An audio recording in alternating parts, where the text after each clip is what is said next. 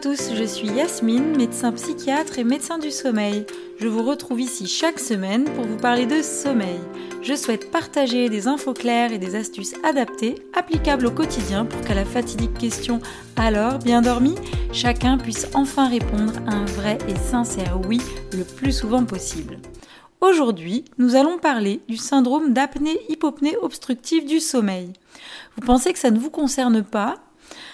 Peut-être, mais il y a de fortes chances que ça concerne au moins quelqu'un de votre entourage. D'ailleurs, je vous proposerai un court questionnaire de dépistage, puisque ça touche plus de gens qu'on ne le pense. On verra quels sont les signes évocateurs, quelles peuvent être les conséquences sur la santé, et elles sont malheureusement nombreuses, et enfin, que faire si vous pensez que peut-être vous présentez de l'apnée du sommeil. Et je terminerai aussi avec un petit mot sur les enfants. Alors l'apnée du sommeil, se manifeste par des arrêts involontaires de la respiration la nuit. On parle d'apnée quand il y a plus de 5 pauses respiratoires par heure. Et ça peut aller jusqu'à plus de 30, voire 50 pauses respiratoires par heure. Et ces pauses peuvent durer 10 à 30 secondes. Les apnées obstructives, euh, alors les apnées sont obstructives lorsque les voies aériennes supérieures se ferment quand la personne inspire. Et l'air ne peut donc pas passer. La personne bouge, alors son ventre pour essayer et son thorax pour essayer de forcer la respiration. Et tout à coup, c'est euh, le moment de l'éveil et les gens euh, peuvent se, réveiller ou alors en tout cas se mettre à re-respirer fortement. En fait, à ce moment-là, les muscles du fond de la gorge ne se contractent pas assez pour maintenir la gorge ouverte pour laisser passer l'air vers les poumons.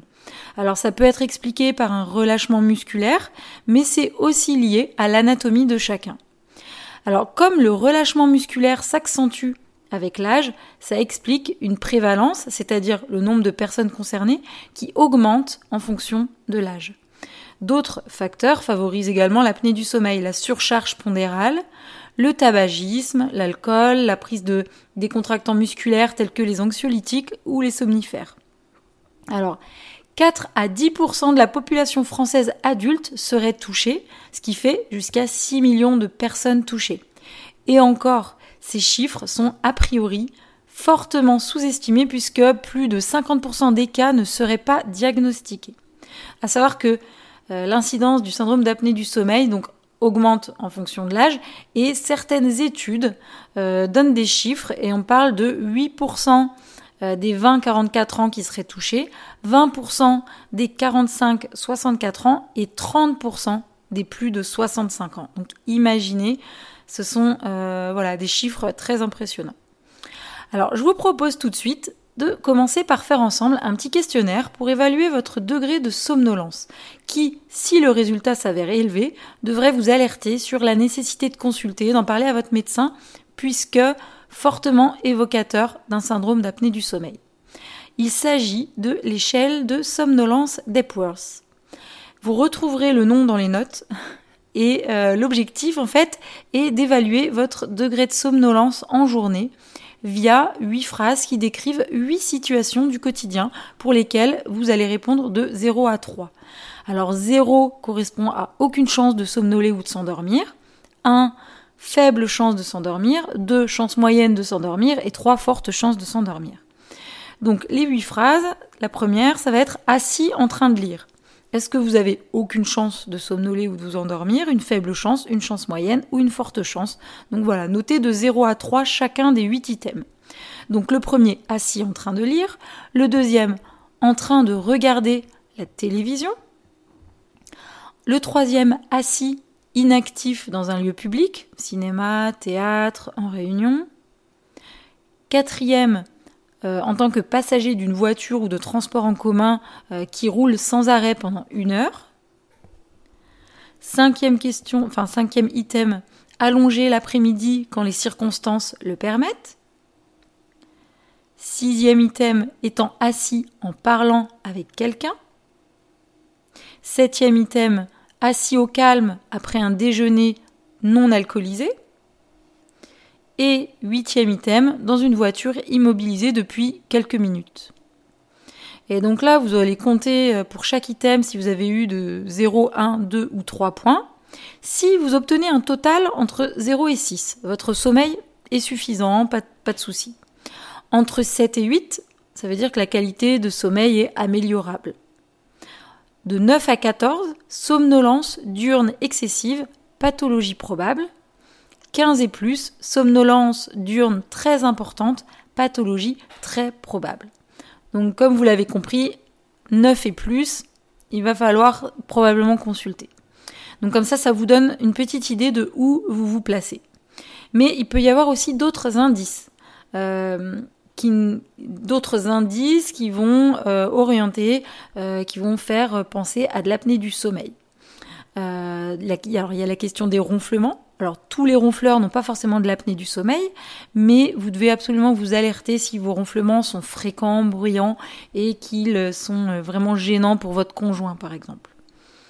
Ensuite, autre chose qui peut vous alerter, ça va être votre conjoint a déjà remarqué que vous marquez des temps d'arrêt dans votre respiration la nuit sans que vous vous en rendiez forcément compte. Hein. Après, d'autres signes, ça peut être euh, sommeil agité, réveil fréquent, avec sensation d'étouffer ou de mal respirer, euh, voire faire des cauchemars sur des thèmes d'asphyxie, de chute, de mort imminente. Euh, autre signe, vous pouvez avoir besoin de faire pipi deux, trois fois au cours de la nuit. vous pouvez aussi avoir des maux de tête dès le matin. Euh, vous pouvez vous sentir épuisé dès le réveil et euh, accumuler les siestes euh, dans la journée. ensuite, il y a aussi, vous pouvez avoir un caractère beaucoup plus irritable, déprimé, une humeur changeante. vous, présentez, vous pouvez présenter aussi de l'hypertension artérielle. il peut y avoir une perte de libido. Euh, et aussi, euh, ce qui peut arriver, c'est avoir euh, un peu de bave sur votre oreiller au petit matin. Ça aussi, ça peut être un signe d'apnée du sommeil. Alors, en plus de la recherche de tous ces signes cliniques, vous pouvez faire un agenda de sommeil, comme on l'avait vu dans l'épisode 2, parce que ça peut vraiment vous donner des infos supplémentaires de compréhension pour vous-même déjà, et aussi aux médecins que vous consulterez éventuellement. Alors maintenant euh, qu'on a vu comment dépister l'apnée du sommeil, on va voir ce qui se passe quand vous faites euh, une apnée et ce que ça engendre. Alors lors de l'apnée, chaque pause respiratoire entraîne un micro-éveil qui empêche la personne d'entrer dans le sommeil lent profond. Donc votre cerveau, au lieu de pouvoir tranquillement atteindre son sommeil profond pour se régénérer, en fait, il est constamment micro-éveillé par des apnées qui se répètent tout au long de la nuit et la qualité du sommeil est donc énormément impactée, euh, puisqu'on avait vu, notamment lors de l'épisode 1, que le sommeil lent profond est un sommeil réparateur qui permet une grande récupération. Et dans ce cas-là, eh ben, ce sommeil lent profond n'est pas bien atteint et donc il est très très altéré et, euh, et donc il y a un gros manque de récupération, ce qui explique la fatigue du lendemain. Et ce qui est assez mesquin, c'est qu'en fait ces micro-éveils, vous ne vous en rendez pas forcément compte. Euh, parfois, il y a des gens, ils ont vraiment l'impression qu'ils ont passé une bonne nuit, qu'ils ont bien dormi, et pourtant, euh, le lendemain, ils sont fatigués, somnolents, ils peuvent avoir des maux de tête, mais ils n'ont pas forcément du tout la sensation d'avoir mal dormi. Euh, alors, toutes ces pauses respiratoires vont entraîner non seulement un mauvais sommeil, dont vous ne vous rendez pas forcément compte, mais, ils vont aussi entraîner un déficit en oxygénation du cerveau et des décharges d'hormones de stress. Donc tout ça, ça va agresser le corps dans sa globalité. Et c'est donc pour ça que cette apnée du sommeil va pouvoir entraîner de nombreuses conséquences euh, sur la santé. Alors justement, euh, donc quelles sont ces conséquences sur la santé? Alors déjà, si votre apnée s'accompagne de ronflements, Déjà, ça peut créer des gros problèmes dans le couple, mais ça, c'est encore autre chose. Ensuite, on a les conséquences directes d'une apnée qui apparaissent surtout le lendemain, donc ça va être euh, la fatigue, euh, la sensation d'épuisement, la somnolence, les maux de tête dont on a parlé, etc. Donc ça, c'est vraiment la gêne immédiate que ça procure. Et enfin, on a les conséquences insidieuses, le développement de maladies neurologiques, psychologiques, cardiovasculaires dont on ne se rend pas forcément compte tout de suite. Et ces maladies peuvent être soit aggravées, soit déclenchées par l'apnée du sommeil.